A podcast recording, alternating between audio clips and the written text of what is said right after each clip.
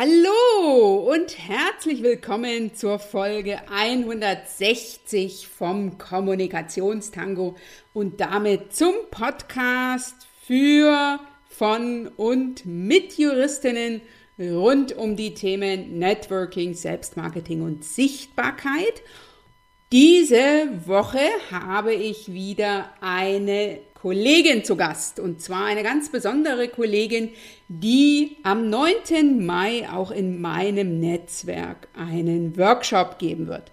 Es geht um Dr. Jennifer Helger. Jennifer ist Rechtsanwältin, sie ist Wirtschaftsmediatorin und sie ist Verhandlungscoach. Und deshalb spreche ich mit Jennifer auch in dieser Folge über das spannende, wie wichtige Thema, nämlich wie du mit Fokus auf kluge Lösungen zur besseren Verhandlerin wirst. Das ist nämlich die Intention von Jennifer, nämlich die sagt, jenseits von richtig und falsch, da liegt ein Ort und dort treffen wir uns unter Expertinnen ne, und ganz besonders unter Anwältinnen und unter besseren Verhandlerinnen. Ich habe ganz, ganz viel für mich mitnehmen können aus diesem Gespräch, nämlich weiß ich jetzt, ich habe ja auch immer mal zu verhandeln, sei es jetzt, dass ich mir Expertise einkaufe beispielsweise, aber dass ich auch meine Expertise verkaufen darf und dass es darum geht, besser zu verhandeln. Ne? Also sich entsprechend gut vorzubereiten, ist ein Impuls, den ich von Jennifer mitgenommen habe. Und sie wird ganz genau dir erläutern, was sie damit meint und dir auch noch mitgeben. Und das ist etwas, was ich für mich nochmal mitgenommen habe, nämlich dass es darum geht, dass wir in der Verhandlung und als Team sehen. Also mein Gegenüber ist nicht mein Gegner oder meine Gegnerin, sondern es geht darum, dass wir gemeinsam eine gute Lösung finden und dass wir den Fokus haben auf die Lösungsfindung in der Zukunft, auf das Lösen des Problems in der Zukunft und nicht auf das Problem an sich. Lass dich also da heute im wahrsten Sinne des Wortes von Jennifer inspirieren. Lass dich informieren und lass dich motivieren und vor allen Dingen lass dich einladen zu dem Workshop, den Jennifer am 9. Mai ab 19 Uhr in meinem Netzwerk gibt zum Thema Verhandeln als Werkzeug.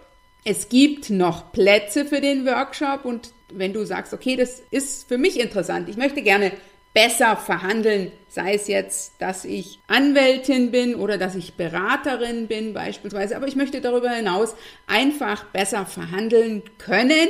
Und ich möchte den ein oder anderen Tipp oder die ein oder andere Strategie von einer Expertin, Jennifer ist nämlich auch Verhandlungscoach, für mich mitnehmen in meine nächste Verhandlungssituation, dann melde dich unbedingt zu diesem Workshop an, denn es kommt eine richtig gute, eine richtige Expertin und eine gute noch dazu in den Workshop. Wir werden etwa anderthalb Stunden uns mit dem Thema Verhandeln, ne? also Werkzeuge für bessere Verhandlungen beschäftigen. Und anschließend gibt es natürlich auch Networking und Austausch.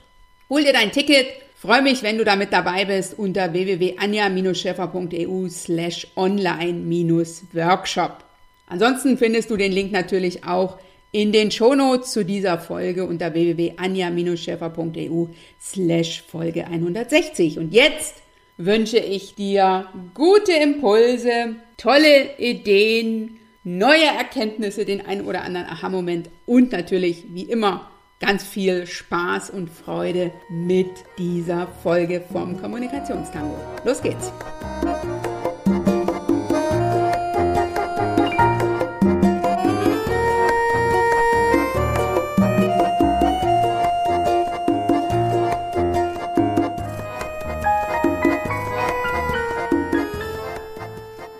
Herzlich willkommen, liebe Zuhörerin und vielleicht auch lieber Zuhörer, zu einer neuen Folge vom Kommunikationstango. In dieser Folge habe ich Dr. Jennifer Helgert zu Gast.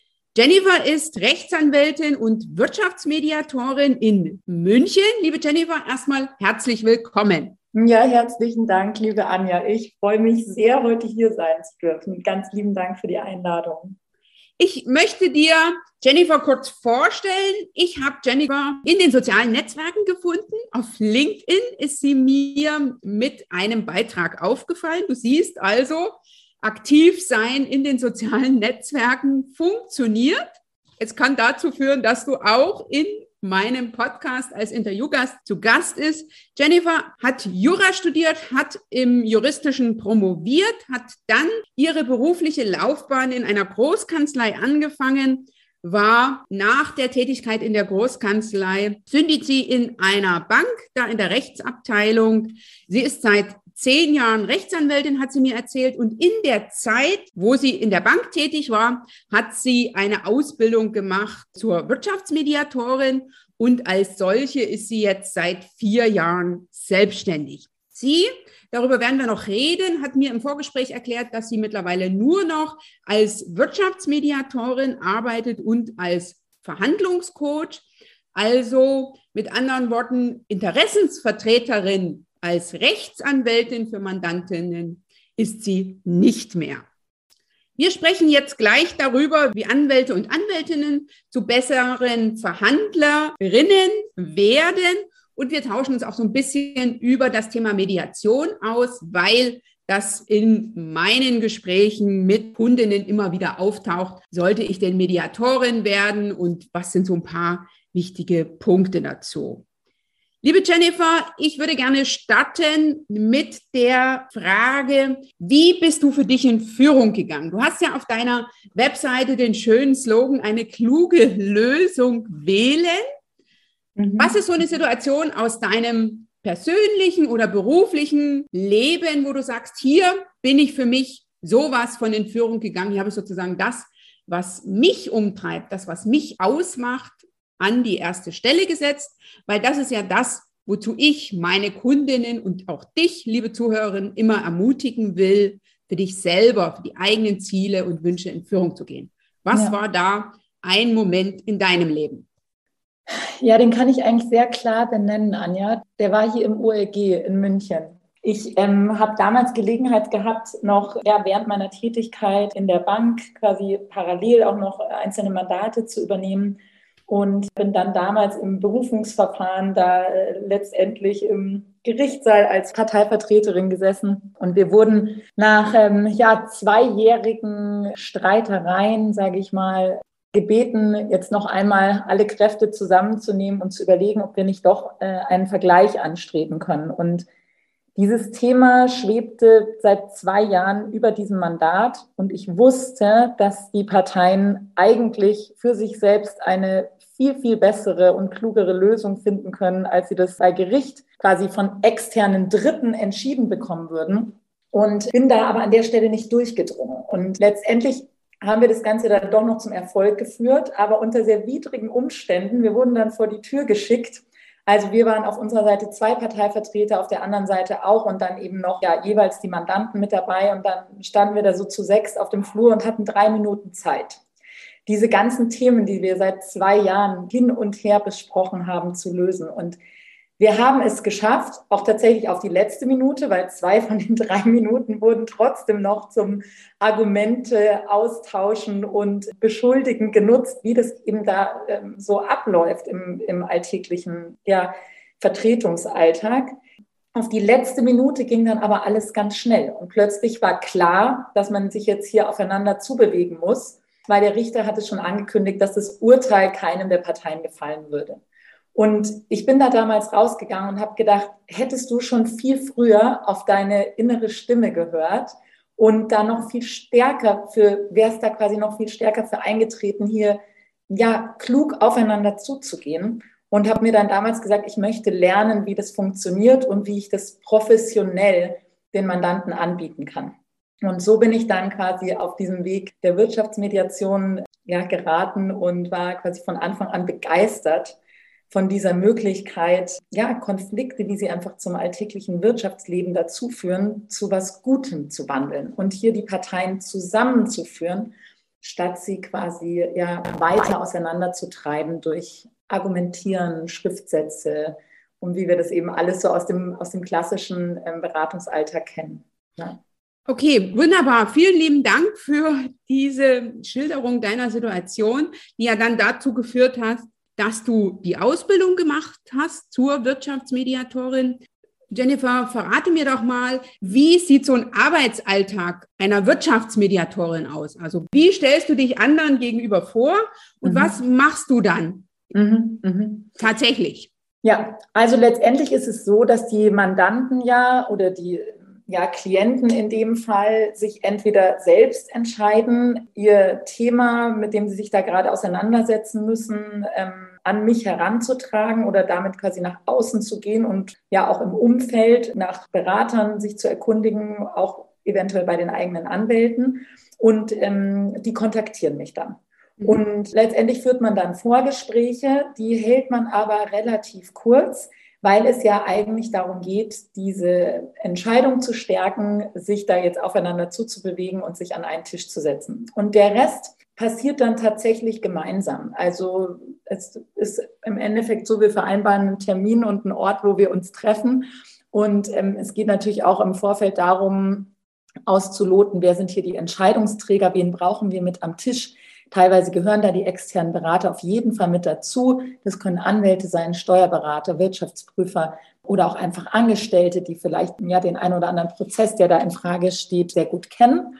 Und dann trifft man sich ähm, zu ja, vier bis acht Sitzungen, sage ich mal.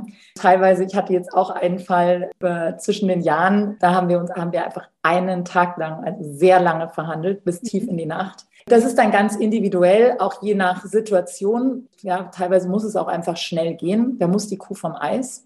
Und genau, dann treffen wir uns und dann führe ich durch den Prozess. Okay, und was ist jetzt mal ein praktisches Beispiel, also ne, zu dem Eines du angefragt wurdest? Mhm, mhm, mhm. Also was ganz oft vertreten ist, sind, ja, sage ich mal, inhabergeführte Unternehmen, wo wir Gesellschafterstreitigkeiten begegnen. Mhm oder auch Konflikte, die zwischen langjährigen Geschäftspartnern entstehen, die eigentlich wissen, dass ihre Beziehung in dem Sinne so viel wert ist, dass sie das nicht an einem Konflikt jetzt, ja, sage ich mal, scheitern lassen möchten. Mhm. Oder aber auch eben bei den Gesellschaftern, die einfach wissen, sie sind so eng miteinander verbandelt, ähm, das geht nicht gut aus, wenn wir das nach draußen geben. Das sind so Themen, da wirkt einfach quasi dieses Miteinander so stark in diese sachliche Ebene ein, dass es da häufig so ist, dass die Mandanten und die Klienten auch für sich selbst sehen, hier brauchen wir eine bessere Lösung, als ähm, jetzt einfach ja, aufeinander ja, oder sich gegenseitig Anwälte zu nehmen und sich gegeneinander vertreten zu lassen. Ja. Okay. Das, das habe ich jetzt soweit verstanden. Ne? Du bist also die neutrale Dritte. Du hast genau. also da die beiden ne, Parteien, die vertreten, die in der Regel anwaltlich vertreten sind. Du hast genau. mir ja erzählt, dass du entweder von Anwältinnen angesprochen wirst oder von Unternehmensseite. Genau. Wie schaffst du das dann? Ne? Die sind ja, die haben ja in der Regel vorher sich schon äh, argumentativ mehr als einmal ausgetauscht. Wie schaffst du es dann, diese im Rahmen von so einem Mediationsverfahren genau. zu einer gütlichen Einigung zu bringen? Denn du wirst mhm. es ja nicht so machen können wie der Richter in deinem Fall, der genau. sagt, Sie haben jetzt drei Minuten und wenn Sie dann nicht eine Entscheidung treffen, die, ne, auf die Sie sich einigen, dann treffe ich eine Entscheidung, die für keine der beiden Seiten gut ausgeht.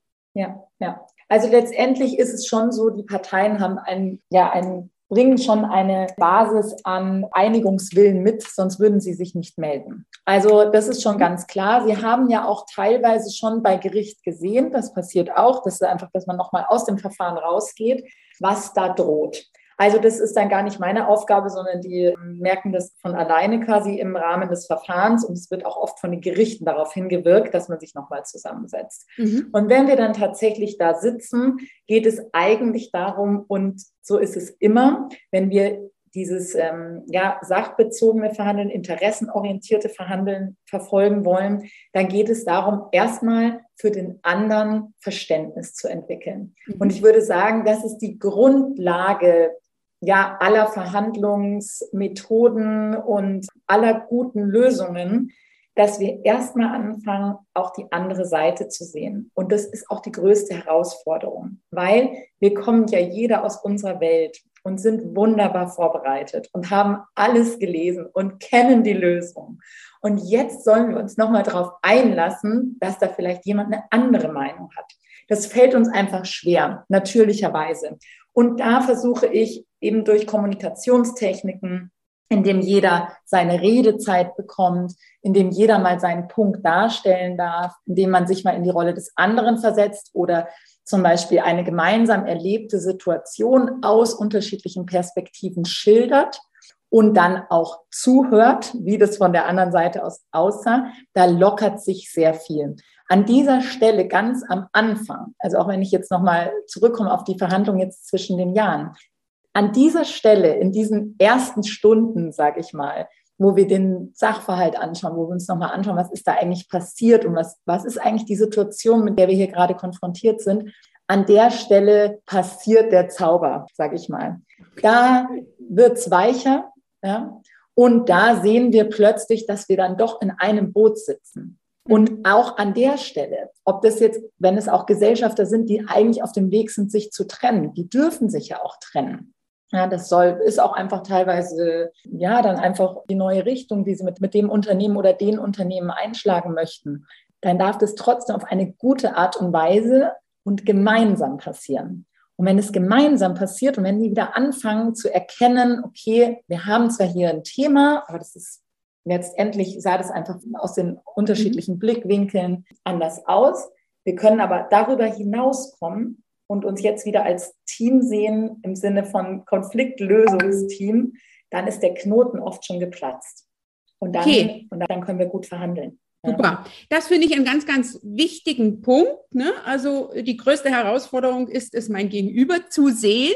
Ja. Mit der Intention, dass wir alle in einem Boot sitzen. Das finde ich sehr schön. Den Gedanken habe ich mir gerade eben aufgeschrieben. Äh, Jennifer, äh, wie sieht denn deine Vorbereitung aus für mhm. solche Mediationssituationen. Mhm. Also nehmen wir jetzt mhm. nochmal dein Beispiel da zwischen den Jahren. Mhm. Kriegst du mhm. vorher die Akten kopiert ins Haus geschickt oder anders mhm. gesagt, kommst du dahin völlig nicht informiert, um dann so neutral wie möglich zu sein? Nimm uns doch da einfach mal mit. Was ist sozusagen deine Vorbereitung, wenn du weißt, okay, ich bin jetzt morgen da einen ganzen Tag und bin die neutrale Dritte? Genau. Ja, also eher letztere Variante quasi, die du gerade genannt hast. Eher, also da ist wirklich weniger mehr an der mhm. Stelle. Die Mediation kommt ja auch aus der Ecke zu sagen, es gibt ein ganz gutes Zitat, das heißt, jenseits von richtig und falsch liegt ein Ort, an dem treffen wir uns. Und wenn du jetzt sagst, liest du dir die Akten durch, dann würde ich mir die ja durchlesen, ja, quasi mit dem Ziel, hier rauszufinden, wer steht wo, wer hat welche Ansprüche, wer hat was falsch gemacht in der Vergangenheit. Mhm. Und die Mediation oder diese Verfahren, die ich leite, die blicken in die Zukunft. Die mhm. sagen, was brauchen wir, um hier eine gute Lösung für uns zu finden? Was brauchen wir, um wieder gut weitermachen zu können? Und deshalb vermeide ich es gerne, mir das vorher anzuschauen, weil du dann natürlich schon in die ein oder andere Richtung denkst und auch so ein bisschen, das haben wir alle das Thema, mit dir selber vorverhandelst. Mhm. Also du kannst es einfach gar nicht vermeiden, da schon in die Argumentation zu gehen, weil das sind die Muster, die wir kennen. Statt zu sagen, das ist die Situation, wie wir sie heute haben, irgendwas hat da hingeführt, wir müssen da eventuell noch mal hinschauen, um den einen oder anderen abzuholen, damit er sich auch gehört fühlt, etc. Mhm. Okay. Für die Lösung und das, was wir jetzt hier heute besprechen wollen, schauen wir aber nur in die Zukunft. Deshalb, ich lasse mir grob sagen, worum es geht. Und den Rest lasse ich mir dann sehr gerne von den Parteien ausführlich erzählen. Das ist dann auch schöner, wenn man da so ganz unbefangen reingeht, weil man dann natürlich auch bessere Fragen stellen kann. Okay, ich finde es aber sehr mutig, weil ne, so aus anwaltlicher Perspektive Mhm. würde ich mich nicht gut vorbereitet fühlen, wenn ich nur so einen groben Überblick über den Sachverhalt habe mhm. und dann vor Ort die Details erfahre. Wie gehst du mit dieser Herausforderung um? Mhm. Denn du wirst ja eingeschaltet mit der Intention, zu einer klugen Lösung zu kommen, ne? mhm. also eine kluge Lösung zu initiieren, aber ja doch im gewissen Bereich da unvorbereitet reingehst. Ich verstehe das ja, ne? macht ja Sinn, dass du mhm. jetzt nicht alles kennst um dann für dich selber schon die kluge Lösung zu haben ne, und die dann den Mhm. anderen sozusagen einreden zu wollen. Wie gehst du mit dieser Situation um, dass du da reinkommst als die neutrale Dritte und du hast ja trotzdem eine sehr große Verantwortung und ich denke auch vielleicht in der einen oder anderen Situation kriegst du auch so einen Druck übergestülpt, jetzt die kluge Lösung zu finden. Ja, ja. Also da muss ich vielleicht noch mal eine Runde ausholen zur Methode der Mediation an sich. Weil meine Antwort ist die: Ich begegne dem mit Vertrauen in die Parteien. Mhm. Und zwar 100 Prozent Vertrauen. Weil es gibt niemanden am Tisch, der mehr Kompetenz hat, eine gute Lösung zu finden als die Parteien selber. Mhm. Die sind quasi auf fachlicher Ebene, auf persönlicher Ebene, auf Beziehungsebene, auf Umsetzungsebene die absoluten Experten. Okay. Unser System vermittelt uns natürlich, so wie wir gelernt haben, was es heißt zu verhandeln und Konflikte zu lösen. Also unser System vermittelt uns da eine vermeintliche Sicherheit, die da sagt, ich gehe zu Gericht und lasse das von einem Dritten vollstreckbar entscheiden sozusagen. Ja, das ist ja das, wo wir quasi ursprünglich herkommen. Mhm. Und die Mediation und die guten Verhandlungen macht aber aus, dass die Parteien wieder in ihre Ermächtigung kommen und dass man sie wieder ermächtigt und dass man sie daran erinnert, dass sie die Experten sind. Mhm. Kein Richter dieser Welt kennt das Unternehmen, kennt den Konflikt, kennt die Situation, die Zahlen besser als das Unternehmen und deren Entscheidungsträger, teilweise Buchhalter, wer auch immer da beteiligt ist, besser. Und solange wir quasi auf dieser Ebene bleiben und selbst ermächtigt bleiben als Parteien, da brauchen wir diese, sage ich mal, da brauchen wir diese Waffen gar nicht mehr weil da verhandeln wir. Und wir haben ein wahnsinnig tolles Recht in Deutschland und ein tolles Rechtssystem, was uns im Notfall immer quasi dieses Backup leistet. Ja. Aber wir haben auch ein Recht, mit dem wir alles erschaffen können. Also wir können eigentlich bis an die Grenze der, ja, äh, des rechtlich Zulässigen des, gehen. Genau. Wir können vereinbaren, was wir wollen. Mhm. Und nur wir kennen die Lösung und nur wir wissen, was ist für unsere Unternehmen und unsere Situation gerade das Wichtigste und was ist für uns die beste Lösung. Und deshalb, um quasi ja den Rahmen zu schließen, ich kann da in dem Sinne inhaltlich unvorbereitet reingehen. Natürlich ja. weiß ich ungefähr, worum es geht. Aber ich weiß, ich habe die Experten am Tisch und ich weiß, ich muss sie nur wieder in ihre Kraft bringen. Okay, das bedeutet aber auch, dass die Verantwortung für die gute Lösung oder für die ja. kluge Lösung bei den Parteien liegt und nicht bei dir. Genau, genau, Anja. So ist es. Du moderierst bei den, den Parteien. Weg zur guten, guten Lösung. Ne? Also du bist genau. sozusagen der Coach, der am Wegrand steht. Genau. In der Hinsicht. Aber äh, diejenigen, die arbeiten dürfen, in Anführungsstrichen, oder müssen ja. in so einer Situation, sind die Parteien und ihre Anwälte. Genau. Und wir schreiben wirklich auch zuletzt die Vereinbarung. Natürlich fließt da meine juristische Expertise ein. Ja, und das kann ich auch nur jedem, das ist, macht ja jeder Anwalt automatisch in dem Moment, wo wir am Ende formulieren. Da kann ich natürlich mal die Frage stellen, bis wann soll das denn erledigt sein? Ja, wir schließen ja quasi am Ende eine Vereinbarung. Wir haben dann quasi für die vielen Themen, die da auf dem Tisch liegen, ob das jetzt Immobilien sind, ob das eine Strategie ist, ob das IP-Rechte sind, ob das Abfindungen sind, etc. pp. Alles, was damit reinfließt, steuerrechtliche Themen auch häufig. Für all diese einzelnen Themen haben wir am Ende quasi ein bis zwei bis drei Sätze, die mhm. das Thema regeln. Ja? Mhm. Und das ist unsere Vereinbarung, die wir am Ende schließen dieses Prozesses. Und das schreibe ich auch einfach quasi am Whiteboard oder am Computer mit. Das formulieren die Parteien auch selber und wir machen das gemeinsam. Und da sitzen natürlich die Anwälte mit am Tisch oder die Steuerberater oder in dem Fall teilweise ja auch ich, wenn die jetzt nicht anwaltlich begleitet sind, die Parteien. Und dann kann ich da mal fragen, was heißt denn angemessen? Wie mhm. möchten Sie denn das? Das mache ich schon. Okay. Das ist ja, okay. da führe ich durch. Ja. Aber ansonsten, es ist wirklich zauberhaft zu sehen, was Menschen, was Parteien erschaffen können, wenn wir sie in die Lage dazu versetzen. Wunderbar. Und ich glaube, das ist auch für die Beraterinnen und für die Anwältinnen ein ganz großer Shift, wenn wir da wieder hinkommen. Okay, ja, das habe ich jetzt für mich soweit verstanden. Ich würde jetzt gerne einen Schwenk machen mhm. zu deiner zweiten Tätigkeit, von der du mir berichtet hast, dass sie mittlerweile ein Hauptteil deiner Arbeit ausmacht, nämlich du bist auch Verhandlungscoach. Du unterstützt genau. also Anwältinnen und Anwälte dazu, zu besseren Verhandlerinnen zu werden. Und da würde ich jetzt dich einfach mal fragen, was sind so drei ultimative Tipps für bessere Verhandlungen und die kluge Lösung? Ja, letztendlich kommt es ja auch immer drauf an. der typische ja, das Spruch. Äh, ist, ist hoffentlich noch nicht der Tipp Nummer eins. Nein, nein, es kommt immer darauf an, für wen ich verhandle und was ich verhandle. Ja, letztendlich gibt es natürlich andere Aspekte, nach denen ich mich richten muss, wenn ich jetzt meine Partei vertrete oder wenn ich für mich selber eintrete. Dann gehen wir Aber, mal davon aus, ich bin Parteivertreterin. Ne? Ich habe Mandanten, genau. Das ist ja äh, bei den Anwältinnen in der Regel der Fall. Die treten ja selten für sich selber auf. Und ich hoffe, dass sie sich in der Situation auch ne, für sich selber einen Parteivertreter oder eine Parteivertreterin holen. Aber wenn ich jetzt für Interessensvertreterin bin, ne, was sind so die ein, zwei, drei Tipps, die du deinen Anwältinnen, die ja bei dir Kundinnen sind, empfiehlst, um bessere Verhandlungen zu bekommen. Ja, also ein ganz großer Shift ist, wenn du dir vornimmst, nicht zu argumentieren. Das klingt jetzt ja ungewöhnlich, weil wir es ja gewohnt sind, quasi auf dieser argumentativen Ebene uns durchzusetzen. Mhm.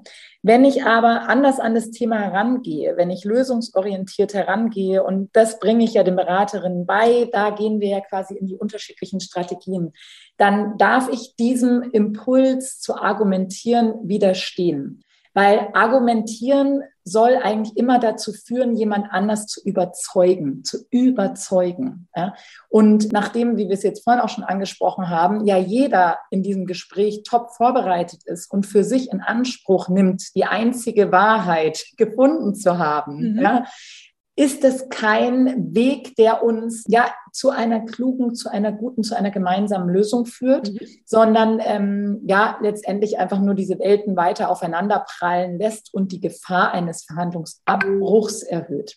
Das heißt, dieses Thema widerstehe dem Argumentieren und gehe rein in die Lösungsfindung und schau dir an und hör auch hin, wo sind die Bedürfnisse? Das heißt, was muss die Lösung leisten, damit sie für uns gut ist? Und das ist schon der zweite Punkt. Es geht immer darum, in die Zukunft zu schauen. Wir sind als Anwälte ja darauf gepolt, die Vergangenheit zu bewerten, zu beurteilen und uns dann prozessrechtlich, strategisch gut auszurichten, um diese Vergangenheit ja letztendlich abzustrafen. Ja? Mhm. Und wenn ich mich davon abwende und in die Zukunft schaue und sage, wir sind in dieser Situation, sie lässt sich nicht mehr ändern. Vielleicht brauchst du eine Entschuldigung, vielleicht brauchen wir hier eine Entschädigung. Das kann sein, aber dann brauchen wir die auf der Ebene damit ich gut weitermachen kann, mhm. damit okay. ich weiter liquide bin. Also dieser Blick in die Zukunft, weg von der Vergangenheit. Vergangenheit und Zukunft auch nicht verbinden. Das ist ja auch oft ähm, ja so ein Argumentationsthema, dass man dann quasi die Vergangenheit hervorzieht, um Zukunftsthemen ja voranzutreiben. Mhm. Das brauchen wir gar nicht. Ja. Und dann, was ich, äh, was immer wieder ein ganz interessanter Moment ist, auch in den Coachings und auch in den Verhandlungen, die ich begleite, ist dieser Moment des Power Struggle. Ja? Also es liegt was auf dem Tisch, weil irgendwann kommen wir dazu. Wir müssen natürlich irgendwann über Zahlen sprechen, etc. pp. Irgendwann sind wir auch als Team an dem Punkt, wo wir uns einigen wollen. Und da kommt dieser Punkt, wo ich ein Angebot mache. Ja? Und dieses Angebot kann man auch wunderbar vorbereiten und ganz toll, sage ich mal, framen, damit es besonders gut aufgenommen wird auf der anderen Seite. Und dann geht es aber auch darum, diesen Moment zu genießen, wo ich meine Themen auf den Tisch gebracht habe und wo die auch da sein dürfen. Ne? Und da nicht nochmal hinterherzulegen und eben gegebenenfalls wieder in die Argumentation zu gehen mhm. oder das Ganze abzuschwächen. Also diese paar Sekunden auch mal ja durchzuatmen, Schluck Wasser zu trinken und zu sagen, so. Okay. Und jetzt schaue ich, was passiert. Okay, also das Angebot nicht wieder kleinreden. Genau, äh, genau. Sondern vom Prinzip her das erstmal stehen zu lassen. Ist eine, besonders für uns Juristinnen, finde ich, eine Herausforderung, da zu sagen, nee, ich habe das jetzt vorgestellt und ich gehe jetzt nicht gleich in die Begründung, sondern ich lasse das erste Mal so stehen. Danke erstmal so für die drei Punkte, wunderbar. Mhm. Und was empfiehlst du denn jetzt deinen Anwältinnen zur Vorbereitung der Verhandlung? Also soll ich mich intensiv mit den Argumenten auseinandersetzen? Soll ich gegebenenfalls das Angebot schon vorbereiten und überlegen, wie ich das, ne, wie ich das gut mhm. präsentiere, wie, wie ich da anknüpfe. Was ist so das, was du in puncto Verhandlungsvorbereitung empfiehlst? Mhm. Denn mhm. Mein Verständnis lautet immer, eine gute Vorbereitung ist mehr als die halbe Miete. Ja. Ich hoffe, dass du das genauso siehst und ja. bin gespannt zu hören, was du den Kolleginnen da an die Hand gibst. Und vielleicht hast du ja auch noch ein konkretes Tool, ja, also das sehe ich genauso wie du. Ich würde sogar sagen, Vorbereitung ist da in dem Fall wirklich die Grundlage jeglichen Erfolgs. Also ohne, ohne geht's nicht. Und ähm, Vorbereitung kann natürlich unterschiedlich intensiv ausfallen. Und da würde ich auch immer dazu raten, hier ganz viel ja, Kraft drauf zu verwenden, sich an der Stelle Sicherheit zu holen und da ja 100 Prozent zu geben, damit man dann am Ende in der Verhandlung, wie soll ich sagen, frei agieren kann. Also diese Vorbereitung gibt dir quasi wie einen Rahmen, in dem du dich dann frei bewegen kannst äh, mit diesen unterschiedlichen Regeln, die wir dann auch durchgehen und so weiter. Und ja, die Vorbereitung ist natürlich sehr vielfältig. Ne? Bei mir im Coaching gehen wir ja quasi einen Weg. Wir haben entweder eine konkrete Situation oder wir bereiten jemanden im Laufe dessen ja sowieso auch allgemein auf das Thema Verhandlungen vor. Und da gehen die quasi durch verschiedene Stufen. Und die erste ist sicherlich mal, dass man sich für sich selber auch klar wird, wo will ich eigentlich hin? Was ist für mich wichtig? Was sind meine Verhandlungsspielräume? Da gibt's ja auch Butner und Butner, das hast du sicherlich auch schon mal gehört. Also Best Alternative to Negotiated Agreement und Worst Alternative to Negotiated Agreement. Das heißt, wir schauen uns an, in welchem Bereich spielen wir überhaupt? Wo ist die Grenze? Wo steige ich aus? Wo ist quasi mein No-Go erreicht? Ja? Und stecken uns dadurch ja wie Planken an denen wir uns entlanghangeln können. Ja. Das ist mal das eine, dass wir da einfach wirklich auch sachlich in die Vorbereitung gehen und da auf unserer Seite ganz genau hinschauen. Was teilweise überschätzt wird, ist die Vorbereitung der Gegenseite. Also wir verhalten uns so, als könnten wir das ja, Verhandlungsverhalten und die Bedürfnisse und die Interessen der Gegenseite tatsächlich antizipieren. Und das ist in den seltensten Fällen korrekt.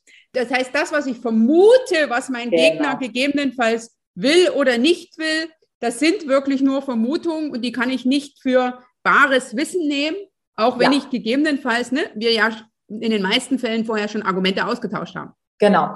Und das ist tatsächlich eher sogar schädlich, dass du quasi in die Vorverhandlung gehst, mit dir selbst auch und dann schon anfängst zu sagen, ach ja, da werden die sowieso nicht zustimmen und das wird sowieso so und so laufen und hiermit brauche ich gar nicht ankommen, weil man sich das gar nicht vorstellen kann, in welchem großen Korridor man sich dort eigentlich bewegt. Also diesem Impuls auch zu widerstehen, da die Ergebnisse zu antizipieren, sondern einfach wirklich nur von der eigenen Seite zu kommen. Mhm. Natürlich weiß man, wie du sagst, man hat sich ja als Anwalt da vorher mit beschäftigt, natürlich weiß man, mhm. von welcher Seite die ungefähr kommen. Aber du weißt nie, was die Hintergründe sind. Und wenn du dich darauf konzentrierst, und das ist dann auch wieder quasi der zweite ganz große Teil, mit dem man sich da beschäftigen sollte und mit dem wir uns auch beschäftigen, was gibt's für Verhandlungsstrategien? Welche Strategie ist jetzt in dem konkreten Fall auch anwendbar? Das kommt dann auch immer darauf an, inwiefern da Abhängigkeitsverhältnisse und ähnliches bestehen. Das sind natürlich ganz individuelle Fälle. Mhm.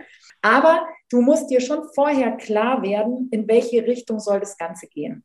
Und ähm, wir fühlen uns als Anwältinnen, also so erfahre ich es jetzt von meinen Coaching-Teilnehmerinnen, wir fühlen uns einfach auch viel wohler in unserer Haut, wenn wir wissen, dass wir hier für eine gute Lösung einstehen und dass wir die Mandanten hier zum Erfolg führen und nicht quasi in eine Krise oder sie während ihrer Krise begleiten, ja, sondern wenn wir wissen, wir versuchen hier die Kuh vom Eis zu kriegen und zwar so, dass sich am Ende alle die Hand schütteln und da stolz rausgehen. Ja? Und okay. auch natürlich dann dankbar sind für, für die Begleitung. Mhm. Und da geht es einfach auch darum, für sich die Strategie ganz klar zu machen. Und da geht es eben um dieses interessenorientierte Verhandeln, darum, den anderen zu erkennen und auch hinzuhören und Kommunikationsmittel ja, äh, anzuwenden, mhm. die dazu führen, dass wir hier in einen guten Austausch kommen und sich davon dann auch nicht abbringen zu lassen. Also das ist auch ein ganz großer Teil der Vorbereitung, da ganz klar mit ganz klaren eigenen Werten und eigenen Zielen reinzugehen und sich da nicht von dem Strom mitreißen zu lassen, mhm. der da so fließt. Ja. Okay, ja. jetzt habe ich ja nicht unbedingt auf der Gegenseite immer jemanden, der in Verhandlungen gut trainiert ist. Ne? Ja. Wir haben im Vorgespräch schon festgestellt, dass das nicht, ne, weder die Themen Selbstmarketing, Netzwerken und Sichtbarkeit, für die ich stehe, noch mhm. das Thema Mediation und Verhandeln, für die du stehst, Teil der Ausbildung ist. Ne? Also ich ja. habe ja mitunter auf der Gegenseite äh, jemanden sitzen von unserer Berufsgruppe,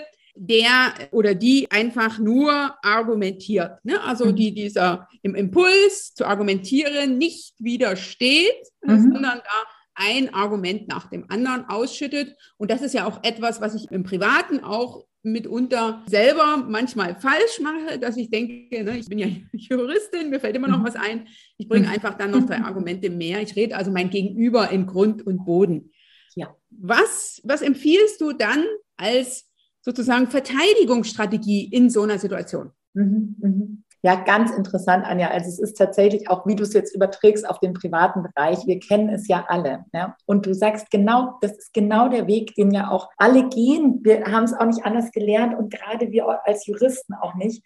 Wir versuchen immer weiter zu überzeugen und, und, und zu kämpfen und kämpfen dafür, den anderen doch jetzt endlich dazu zu bringen, dass er erkennt, dass mhm. ich Recht habe mhm. und er im Unrecht ist. Ja?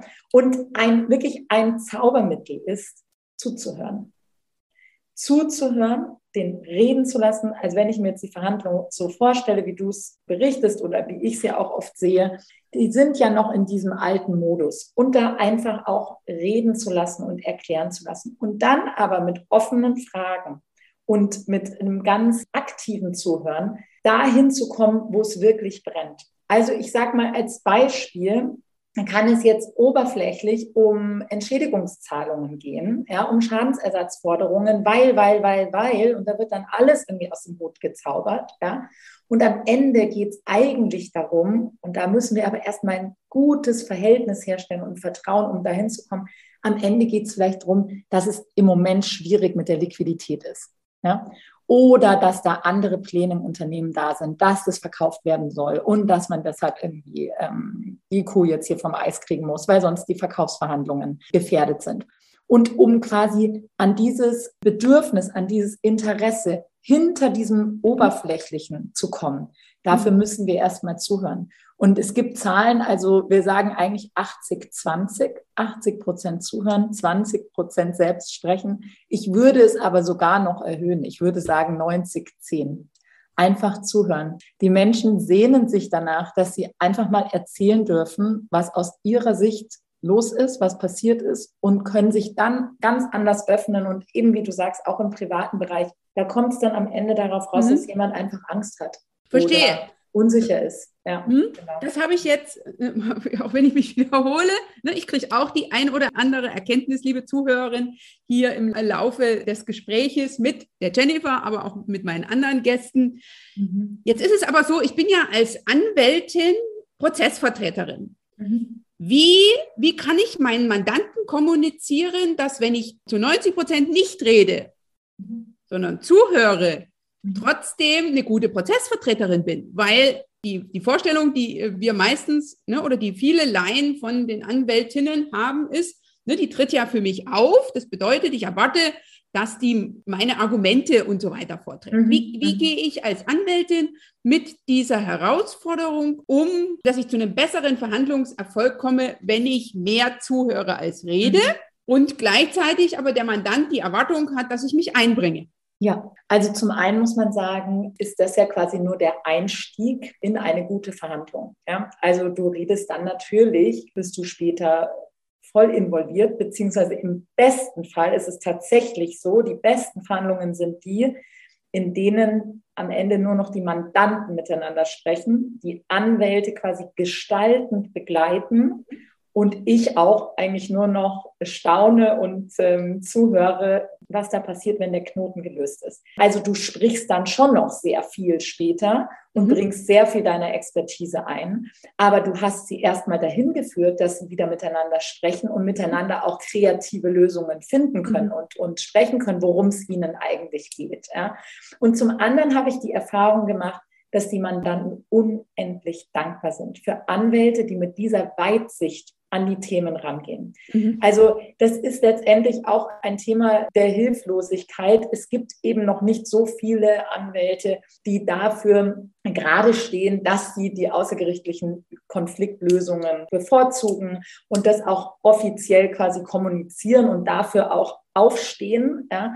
Und die Mandanten, die ich gesprochen habe, sind unendlich dankbar, wenn sie die gerichtliche Auseinandersetzung vermeiden können, wenn die Geschäftsbeziehung erhalten bleibt, wenn es im Familienunternehmen wieder klappt und, und, und. Mhm. Ähm, weil jeder ja, weiß, in was er da hineinsteuert, wenn er äh, ja, vor Gericht zieht letztendlich. Und, Richtig, ähm, und der Konflikt ist ja damit nicht befriedet, dass der genau. Richter oder die Richterin eine entsprechende Entscheidung trifft. Das ja, genau, sehe ich ja. genauso. Ja. Jennifer, noch eine Frage jetzt aus der Perspektive von einer Verhandlungsanfängerin. Also wir stellen uns jetzt mal eine junge Kollegin vor. Ich nehme jetzt so mich in den anfänglichen Berufsjahren. Ich habe einen Mandanten, ne, die begegnen uns ja im Arbeitsalltag immer wieder. Bei mir war das damals ein Herr um die 70. Der war selber Kaufmann, war aber der Meinung, er sei der bessere Jurist und ne, ein bisschen streitlustig und Recht bekommen wollen, so in der Hinsicht. Und was hast du für ein Einsteigertipp als Verhandlungscoach für diese Kollegin?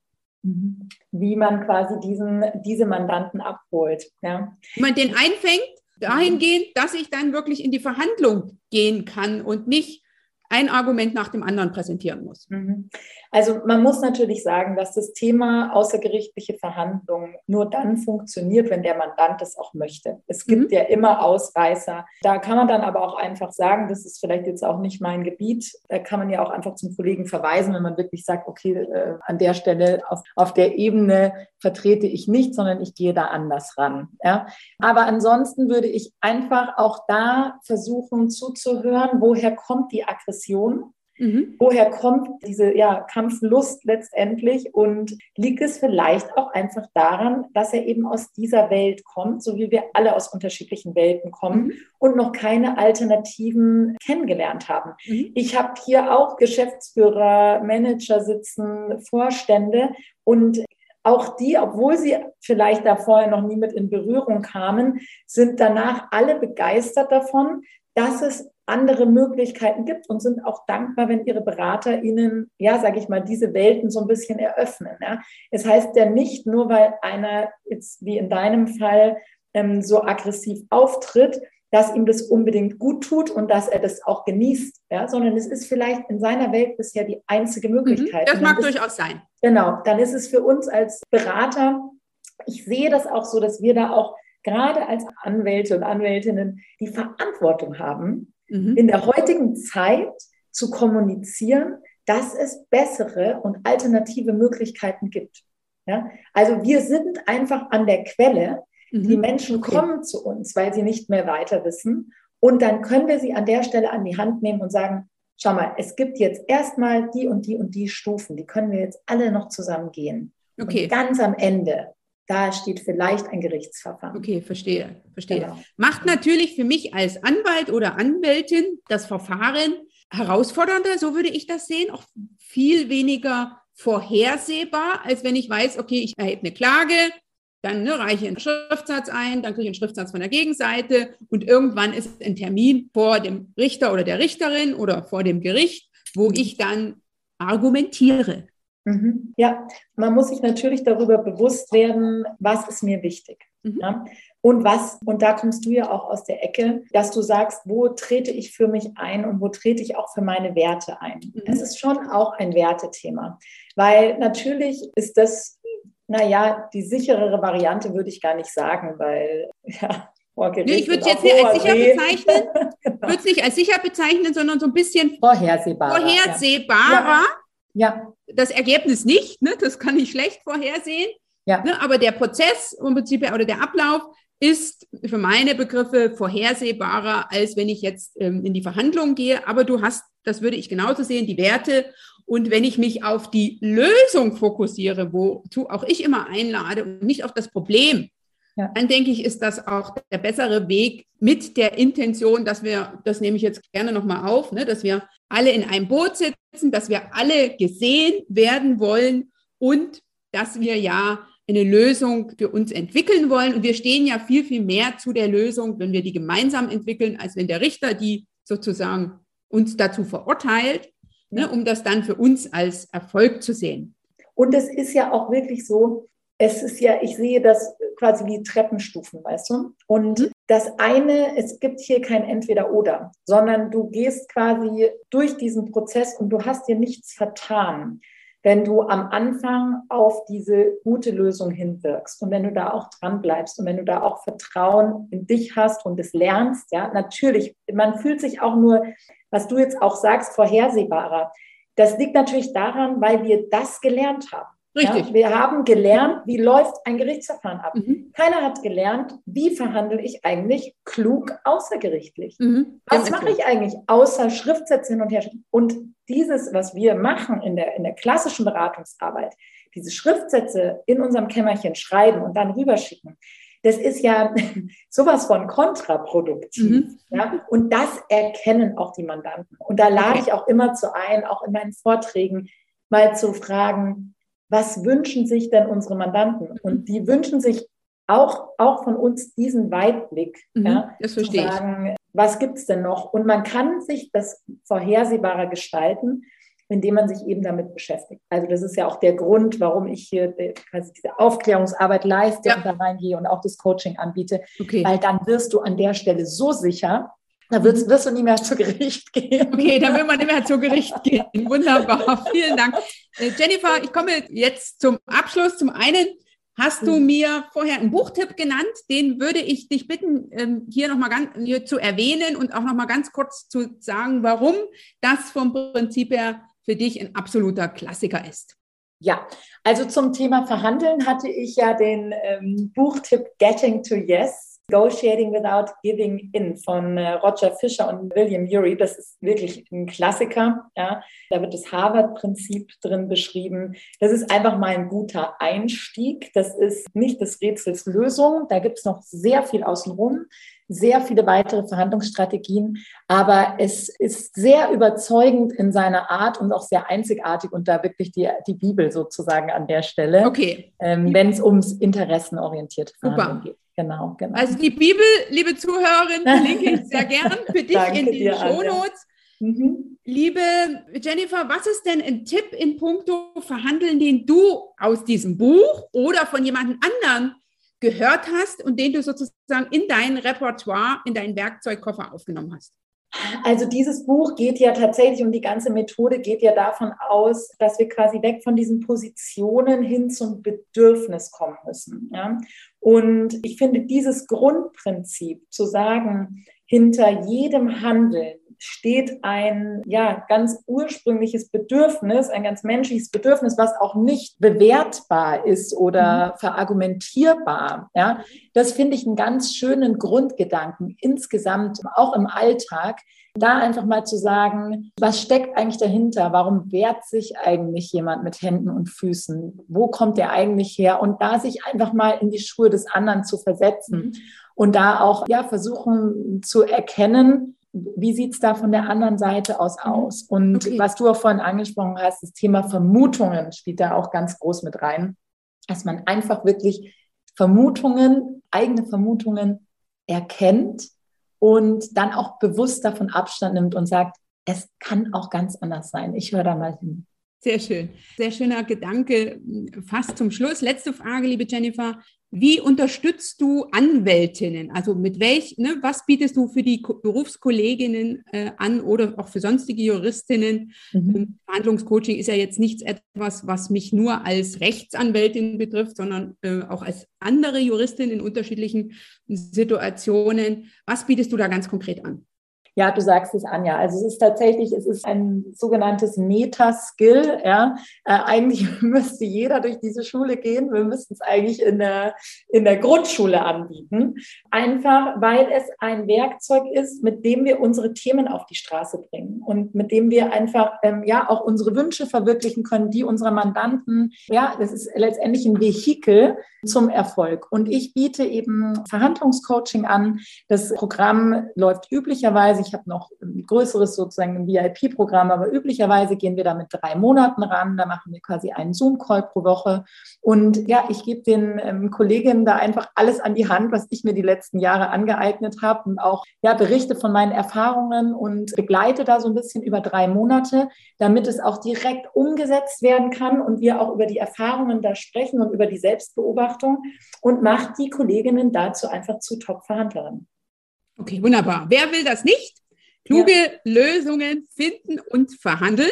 Ja. Liebe Jennifer, ich mhm. danke dir für diesen ausführlichen Einblick in deine Themen, also in die Mediation und in das Verhandlungscoaching.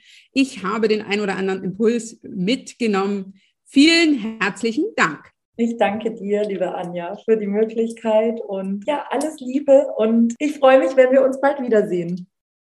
Schön, dass du bei dieser Folge vom Kommunikationstango mit dabei warst. Ich bin mir sicher, du hast den ein oder anderen Impuls empfunden und ich hoffe, du fühlst dich eingeladen, für dich in die Umsetzung zu gehen. Denn Erfolge stellen sich bekanntlich nur ein, wenn du etwas tust. Wenn dir diese Folge gefallen hat, dann teile sie sehr, sehr gern mit deinem Netzwerk. Sollten wir noch nicht miteinander vernetzt sein, komme auf mich zu. Ich bin in den sozialen Netzwerken wie LinkedIn, Xing, Facebook und ich bin auch auf Pinterest. Lass uns da gerne miteinander vernetzen. Und lass uns sehr gern persönlich miteinander in den Austausch kommen bei meinem wöchentlichen Format Live auf einen Kaffee. Immer montags um 8 Uhr gehe ich live. Ich freue mich, wenn du da mit dabei bist. Melde dich ganz einfach an. Live auf einen Kaffee ist kostenfrei.